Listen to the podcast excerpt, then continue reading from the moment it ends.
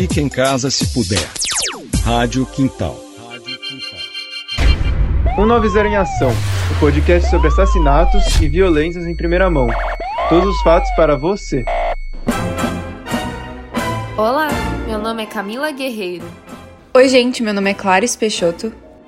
Oi, meu nome é Julia Marçã e esse é o podcast 190 em Ação. E no episódio de hoje, vamos falar sobre o terror em Araçatuba, mega assalto que ocorreu no dia 30 de agosto deste ano, 2021, no município paulista. Ele contou com cerca de 20 criminosos que instalaram um verdadeiro caos na cidade. Ao chegar aqui na Folha de Peixoto, eles renderam a gente. Eles estavam com colete, fuzil, armamento pesado, estavam parecendo soldado de guerra, com capacete, essas coisas assim. Este foi o depoimento de um dos reféns do mega assalto de Araçatuba para a Rede Globo. Tudo começou por volta da meia-noite de uma segunda-feira, quando dezenas de homens armados com fuzis, metralhadoras e explosivos chegaram à região central de Araçatuba. Eles submeteram a cidade ao terror. Três agências bancárias foram atacadas, sendo em que duas delas os bandidos conseguiram levar dinheiro. Após ataques aos bancos, o grupo de criminosos, dividido em 10 carros, abordou pedestres e motoristas e os fizeram de reféns pela cidade. Algumas das vítimas foram feitas de escudo humano, enquanto outras ficaram amarradas no capô dos carros dos assaltantes. Os criminosos fizeram de tudo para tentar frear a polícia e deixar a população assustada. Segundo o secretário de Segurança Pública de São Paulo, o coronel Álvaro Batista Camilo, os bandidos teriam usado de informação privilegiada para executar o seu plano. O grupo de assaltantes estava altamente armado. Durante a noite do assalto, os criminosos efetuaram disparos, abordaram pedestres e motoristas e os fizeram de reféns. Além disso, cercaram bases da Polícia Militar e suas viaturas. Autoridades também afirmam que o grupo utilizou drones para monitorar ações policiais.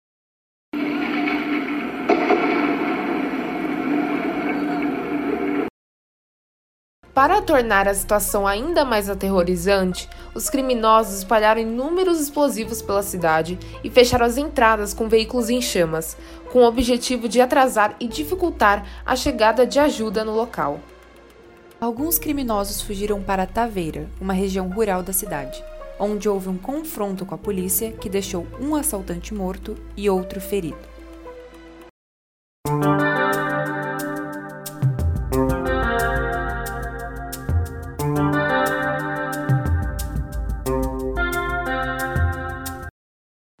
Terror em Araçatuba deixou três mortos na cidade, um criminoso e dois moradores. Além disso, uma das pessoas que morreu tinha descido do próprio carro para filmar a ação. Márcio Victor Poça da Silva, de 34 anos, foi um dos mortos no mega assalto depois de ser baleado. O pai do personal trainer acredita que Márcio pode ter levado o tiro depois de não conseguir se segurar no capô do carro dos criminosos. Cinco pessoas ficaram feridas. Entre elas, um homem de 26 anos teve a perna amputada após passar de bicicleta perto de um material explosivo. Sete pessoas suspeitas do assalto foram presas, mas uma delas foi solta após uma audiência. As bombas, que são acionadas por calor ou movimento, foram colocadas em diversos locais da cidade. Por conta disso, os policiais e o prefeito, Tilador Borges, recomendaram que os moradores não saíssem de casa e suspenderam as aulas nas escolas municipais e estaduais. As aulas voltaram então só no dia 1 de setembro. Mas não foram só as aulas que foram paralisadas. As ruas foram interditadas para evitar a circulação de pessoas, os ônibus pararam de funcionar na cidade e a vacinação contra a Covid-19 foi suspensa. 97 artefatos foram deixados pelos criminosos. Equipes do Grupo de Ações Táticas Especiais trabalharam mais de 30 horas para retirar os explosivos.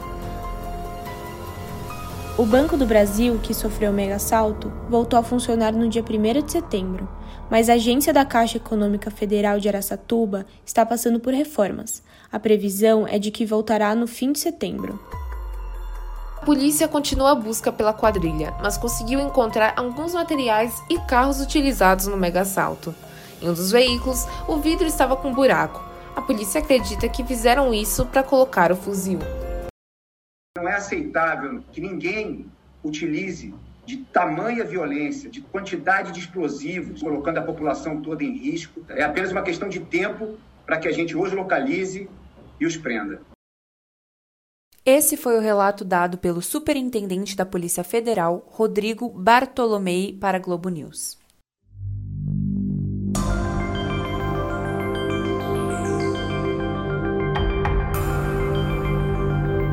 E assim termina o episódio de hoje. Até a próxima.